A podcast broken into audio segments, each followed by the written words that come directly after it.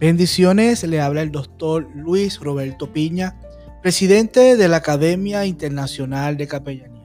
Y esto es Hablemos de Liderazgo, un tiempo de capacitación de la Escuela de Liderazgo de Alto Impacto.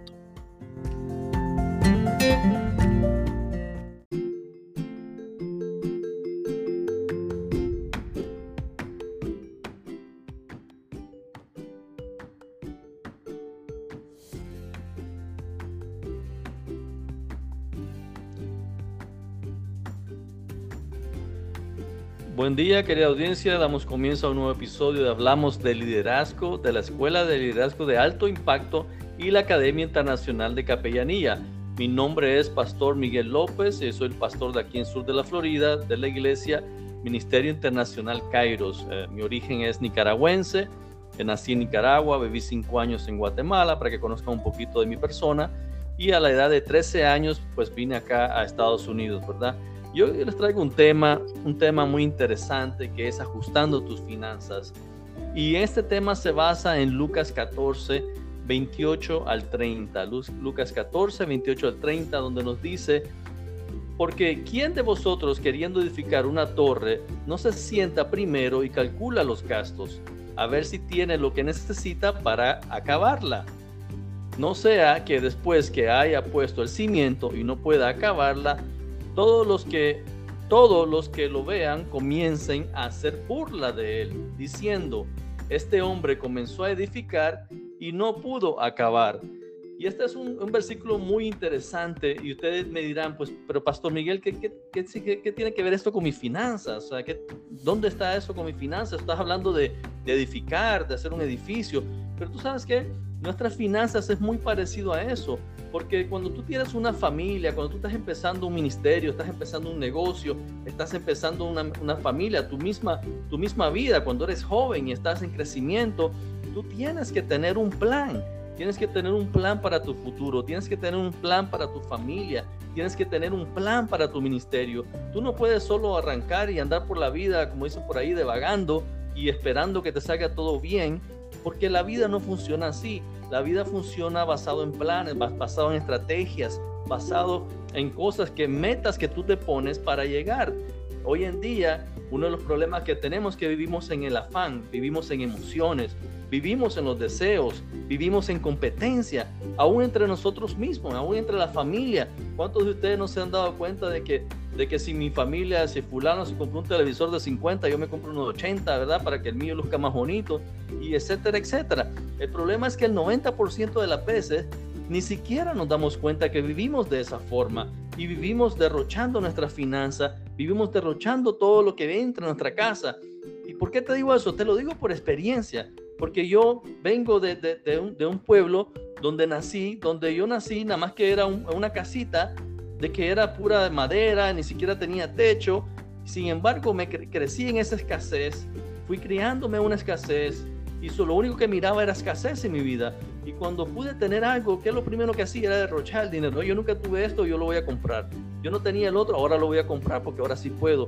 Pero mi mentalidad no estaba, no estaba capacitada para tener ese dinero, para tener las finanzas que estaban entrando a mi vida y poder hacer algo más productivo, poder hacer algo mejor para mi vida, para mi familia, ¿verdad? Para la iglesia, para el negocio, para lo que sea que las finanzas me pudieran dar. Y ese es el mensaje que yo te vengo dando en este día, que quiero que cambies esa mentalidad. Pensamos que, pensamos que porque ya pagamos la cuenta, que ya pagamos las deudas que tenemos del mes, que ya, ya hicimos todo lo que tenemos que hacer, que el dinero que nos sobra simplemente lo vamos a derrochar. O no, usted dirá, pero Pastor Miguel, salir con mi familia no es derrochar el dinero. Claro que no es derrochar el dinero, es tiempo de calidad. Pero muchas personas, muchos de nosotros, toda la semana, todos los fines de semana estamos gastando ese dinerito extra saliendo a restaurantes, así, no aquí, allá, etcétera, etcétera. Cuando nunca nos ponemos a sentarnos, a hacer una, una tabla de cuenta, un Excel, un papel y decir, bueno, me entra esto y estos son mis gastos. Yo te aseguro que si tú te pones a hacer eso ahora mismo con tu esposo o tú, si vives solo tú mismo también, y haces una, una tabla de lo que te entra Y de lo que tú gastas, cada centavo de lo que tú gastas, si fuiste al supermercado, te compraste un chicle, apúntalo. Si fuiste al supermercado, a, a la gasolinera, pusiste gasolina, todos los gastos, apúntalos. Y te vas a dar cuenta que muchas veces, muchas veces estamos gastando más de lo que nos entra, pero no nos damos cuenta porque no llevamos, no llevamos un inventario, no llevamos una planilla, no llevamos un Excel de, de, ingresos y de gastos, ¿verdad? Y eso es uno de los problemas principales que tenemos nosotros como latinos, que no nos enseñaron, nunca nos enseñaron a, cómo, a cómo administrar nuestro dinero, a cómo ser buenos administradores, como dice la palabra, buenos administradores de lo que Dios nos da, de nuestro dinero, ¿verdad? Entonces muchas veces derrochamos, muchas veces gastamos más de lo que nos entra. Y eso es un problema grande. ¿Por qué? Porque al final, cuando no te dan, cuando la cuenta no te da para algo, ¿a qué recurres? La mayoría de nosotros recurrimos a o a prestar o a la tarjeta, ¿verdad? Que es lo más fácil. Tenemos una tarjeta, por lo menos acá en Estados Unidos, ¿verdad? Todo el mundo tiene su crédito, hace su crédito, sacan tarjetas y muchas veces recurres a hacer pagos porque no planeaste con tu tarjeta y te vas endeudando más y más y más. Entonces, ¿qué es lo que te quiero decir? Quiero decirte que tienes que ser un buen administrador de lo que Dios te está dando. Tienes que ser un buen administrador de las cosas que Dios te da. Porque mira, por ejemplo, si Dios te promete algo, si Dios te promete algo, se puede dar, se va a dar, ¿verdad? Porque si uno tiene fe, se va a dar. Pero ¿sabes qué? La fe va acompañada con diligencia. La fe va acompañada con, con planificación, ¿verdad? Dios, Dios, Dios me promete un carro, un ejemplo. Dios me promete un carro a mí. Pero Dios no me está dando una fecha. Dios no me dijo, eh, el 24 de diciembre te vas a ir a sacar un carro allá en agencia. No. Dios me está prometiendo un carro. Ahora, ¿qué voy a hacer yo en mi diligencia para que Dios me dé ese carro? Porque si no puedo ni pagar mi casa ni mis deudas, mucho menos un carro. Entonces tenemos que ser diligentes, tenemos que ser sabios, ¿verdad? Como decía, 90% de las veces ni siquiera nos damos cuenta, ¿verdad? Pensamos que con solo pagar todo ya estamos bien. Las deudas son el resultado de no planear y no desarrollar un plan de pago o ahorro.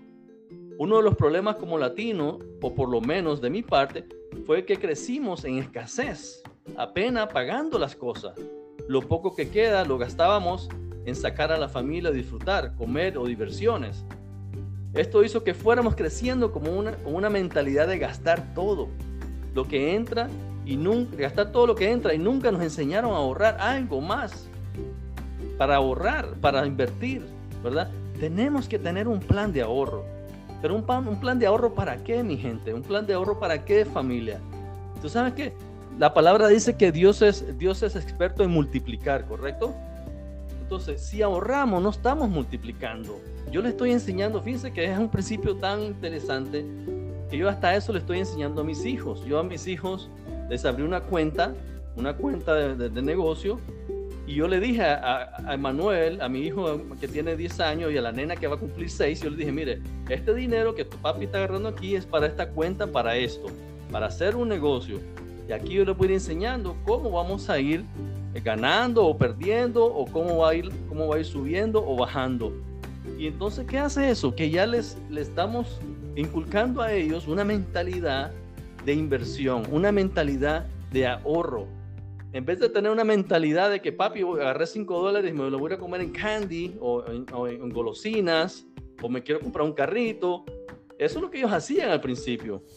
Al principio, cada vez que alguien les regalaba un dinerito o algo, alguna fiesta, lo que sea, ellos corrían, íbamos a la tienda, yo me quiero comprar esto, me quiero comprar lo otro, y se lo compraban. Pero yo les fui haciendo conciencia a mis hijos, miren, no todo es gastar, no todo es comprar, ya tienen suficientes juguetes, ya tienen esto, ya tienen lo otro.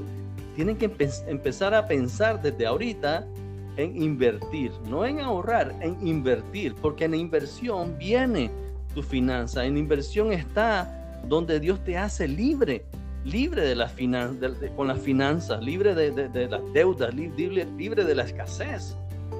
tenemos que aprender a ahorrar, pero ese ahorro tiene que tener un fin.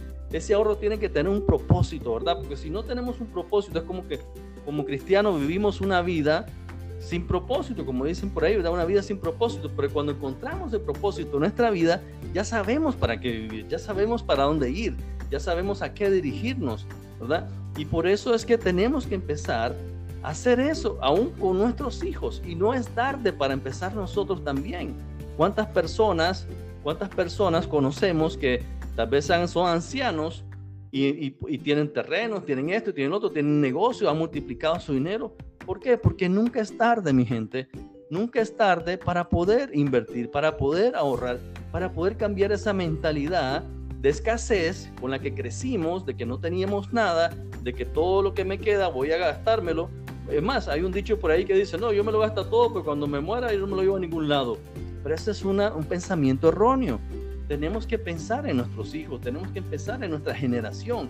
¿Qué legado le vas a dejar? ¿Qué le vas a dejar a tus hijos? Tienes que dejar un legado. Tal vez a nuestros padres nunca nos dejó nada a nosotros, pero esa es la mentalidad que nos han venido enseñando y es la mentalidad que tenemos que cambiar. Tenemos que hacer cambios en nuestra vida para, que, para ver a nuestra generación que viene atrás ser más victoriosa, ser más eficaces y, tener muchas cosas más de las que nosotros logramos tener. La, la, Biblia nos habla de ser buenos administradores, administradores como, como podemos ver en Lucas 14, 28 al 30 donde nos da una enseñanza de cómo hacer las cosas bien. Ese pasaje también nos dice que tenemos que ser realistas y tomar lápiz y papel para hacer un conteo de todo lo que entra y todo lo que sale. ¿Se dan cuenta familia? Tenemos que tener esa, esa consideración. Tenemos que, hacer, tenemos que hacer cuentas. En otras palabras, haz cuentas. Siéntate con tu esposa. Siéntate tú solo si vives solo y haz cuentas. Empieza a ver, porque mira, se te van a abrir los ojos se te van a abrir los ojos de ver dónde se te va tanto dinero. Muchas veces son poquitos, 2, 3, 4, 5 dólares, o no sé, en el país de que me oiga, eh, la, moneda local tuya. Y tú dirás, no, pero es que esos son 2, 3, 4, 5 dólares. Pero cuando lo repites, se hacen, se hacen 10, se hacen 20, se hacen 50, se hacen 100.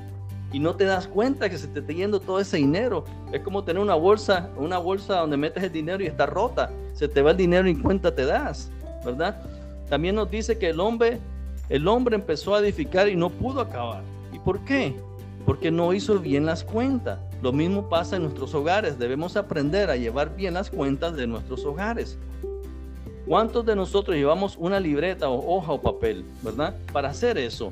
Y, nos dice Proverbios 22.7, los ricos son amos de los pobres. Escuchen esto, los ricos son amos de los pobres. Los deudores son esclavos de sus acreedores. Entonces la palabra nos manda a, no ser ni, ni ni a ni estar endeudados. Tenemos que estar libres, porque no tenemos un Dios que es dueño del oro y la plata y nuestro Padre, siendo el dueño del oro y la plata, tenemos los recursos, pero ¿para qué queremos los recursos? ¿Cómo administramos los recursos? ¿Se acuerdan, ¿se acuerdan los, talentos que a uno le dio cinco, al otro le dio tres, a otro le dio otras cantidades?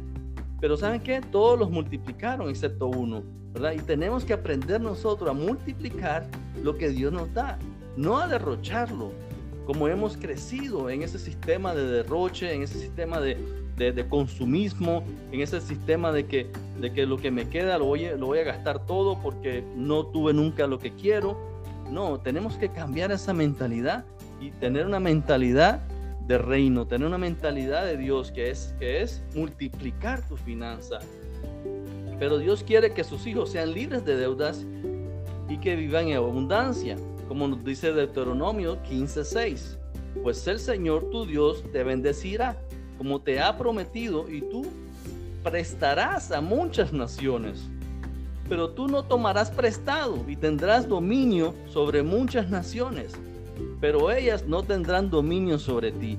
Más claro que eso no puede estar familia. La palabra de Dios nos dice que Dios nos va a bendecir pero, pero ¿qué tenemos que hacer nosotros? Porque Dios te está bendiciendo ahora mismo. A mí, ahora mismo Dios me sigue bendiciendo. Pero si yo no llevo un conteo, si yo no llevo un control, yo no puedo ver la bendición. Siempre voy a estar, como dicen por acá en Estados Unidos, de cheque en cheque, viviendo, viviendo de cheque en cheque, que si, si, si, si un día no puedo trabajar, no puedo hacer los pagos. Pero Dios me bendice. Lo que pasa es que no llevamos nuestras cuentas correctas, nuestras finanzas correctas. Y si aprendemos a llevarlas correctas, vamos a ver la bendición. La bendición que dice Deuteronomio 15:6, que Dios nos va a bendecir como nos ha prometido. Recuérdense que Dios es un Dios de promesa y un Dios, verdadero. un Dios vivo que promete, lo que promete lo cumple. Pero dice, pero tú no tomarás prestado, ¿se dan cuenta? No tenemos que tomar prestado y tendrás dominio sobre muchas naciones, pero ellas no tendrán dominio sobre ti. Empieza a planificar tu casa, tus finanzas. Hoy estamos viviendo tiempos difíciles y la palabra nos dice que Dios siempre nos ayudará y nos sostendrá. Pero si no aprendemos a vivir una vida ordenada, especialmente en tus finanzas, aunque Dios te bendiga, nunca tendrás suficiente. ¿Te das cuenta? Aunque Dios te bendiga, nunca será suficiente. Y eso es verdad. Fíjense que cuando yo era joven, yo me acuerdo que cuando yo era joven, mi papá me dijo un día, me dijo un día, mi hijo, tú estás ganando tal tanto, te alcanza para hacer tus cosas, te alcanza para hacer lo que, lo que quieres hacer. Pero te voy a decir algo, aprende a ahorrar porque a medida que vayas creciendo vas a ir ganando más y si no sabes ahorrar, entre más gana, más vas a gastar. ¿Cuántos ya han oído ese, comentario? Yo estoy seguro que no es la primera vez que oyes eso que te estoy diciendo. Entre más ganas, más gastas. Y no debería ser así. Si ya estoy viviendo en un plan, si estoy viviendo con 10 y ahora gano 20, esos, esos extra 10 que me entran, debería ser para algo diferente, no para gastar más no para comprarme un carro más nuevo o de más marca o de más modelo, sino para invertirlo, ahorrarlo, invertir, que ese dinero, que ese dinero te traiga dinero a ti y ser independiente como nos dice la palabra de Dios. Amén. ¿Qué, qué más podemos aprender? Empieza a tener una mente de prosperidad y de inversión, no de gasto y diversión. ¿Se dan cuenta? Una mentalidad de prosperidad e inversión, no de gasto y diversión. A mis hijos, ya, ya yo les hablé, ¿verdad? Que a mis hijos yo les estoy instruyendo a hacer eso y ellos de vez en cuando me preguntan, papi, ¿cómo va, cómo va el business? ¿Cómo va el negocio? Va, pues va bien, mi hijo. Mira, ahorita estamos, estamos un poquito bajo, pero tranquilo. Esto es de tiempo, hay que esperar que vuelva a subir y de repente sube y le digo, mira, ya está ganando tanto, se das cuenta y así vamos, ¿verdad? Y así le voy enseñando, pero ellos están, ellos están poniendo su mente que ahora cuando agarran un dinero, me hasta me preguntan, papi, ¿qué hago con el dinero? ¿Te lo doy para que me lo inviertas o puedo comprarme algo? Yo no, mijo, cómprate algo esta vez. Después, después ahorramos un poquito más e invertimos un poco más. Y se dan cuenta, a, a la corta edad de ellos, ya ellos están conscientes de que tienen que empezar a invertir para que eso en un futuro les beneficie a ellos, ¿verdad? Entonces, empieza a multiplicar tu dinero y no a derrocharlo y a comprar todo lo que no pudiste tener en tu pasado. Lo que empieces a ahorrar para lo, lo que empieces a ahorrar para lo que quieres. El ahorro es bueno, pero la inversión es mejor. ¿Se dan cuenta? El ahorro es bueno, pero la inversión es mejor porque el ahorro del dinero está en una cuenta parada, pero la inversión, el, dinero está trabajando por ti, el, dinero se está multiplicando. Les quiero traer esa, esa, esa, esa, ese pensamiento hoy, mi gente, de que tenemos que cambiar la mentalidad de escasez, de derrocha, de que no tuve y de gastar, a una mentalidad, por lo menos empezar con un ahorro y ese ahorro en un futuro, decir, ¿en dónde lo puedo invertir para multiplicar mi ahorro? Para que mi ahorro trabaje por mí y me traiga más dinero y más beneficios, ¿verdad? Y, mucha, y con mucha más razón con los tiempos que estamos viviendo. Todos sabemos que todo va subiendo, que todo se pone más caro. Entonces, con mucha más razón tenemos que llevar nuestras cuentas bien. Amén. Dice, el ahorro es bueno, pero la inversión es mejor. La inversión es, en la inversión está la multiplicación y Dios es un Dios de multiplicación. Así que si llegamos al ahorro, entonces brinquemos al próximo, al próximo, paso, que es la inversión y la multiplicación. Yo sé que si inviertes sabiamente y le preguntas a Dios dónde invertir tu dinero, Él te va a ayudar para multiplicar tu finanza, para multiplicar tu dinero, ¿verdad?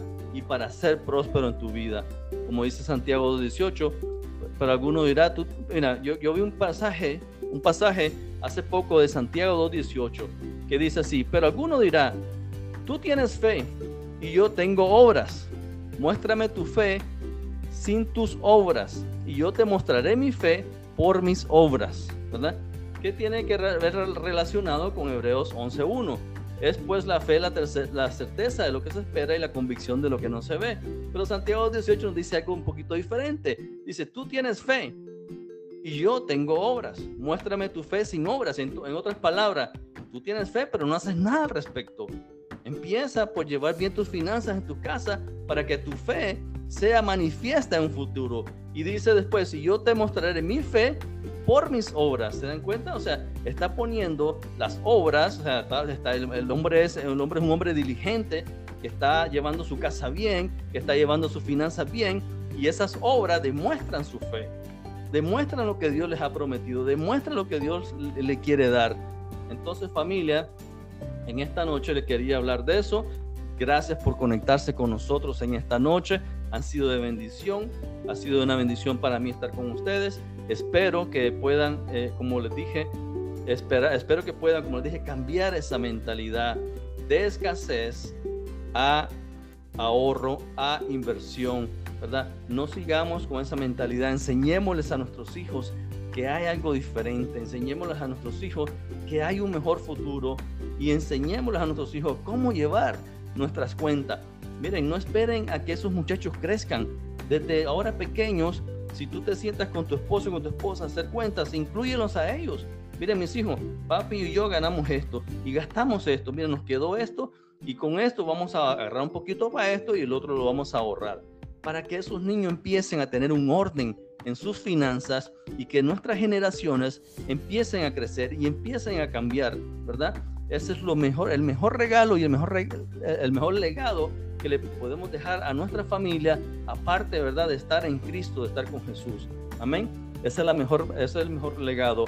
Así es que mi gente, gracias, gracias por estar con, con nosotros, gracias por la invitación de poder compartir con ustedes en esta noche. Les bendice Pastor Miguel López de aquí, desde Homestead, en la ciudad de Homestead, en Iglesia Ministerio Internacional Kairos. Nos pueden seguir en nuestro Facebook y les amamos mucho. En el nombre de Jesús, los bendecimos. Amén.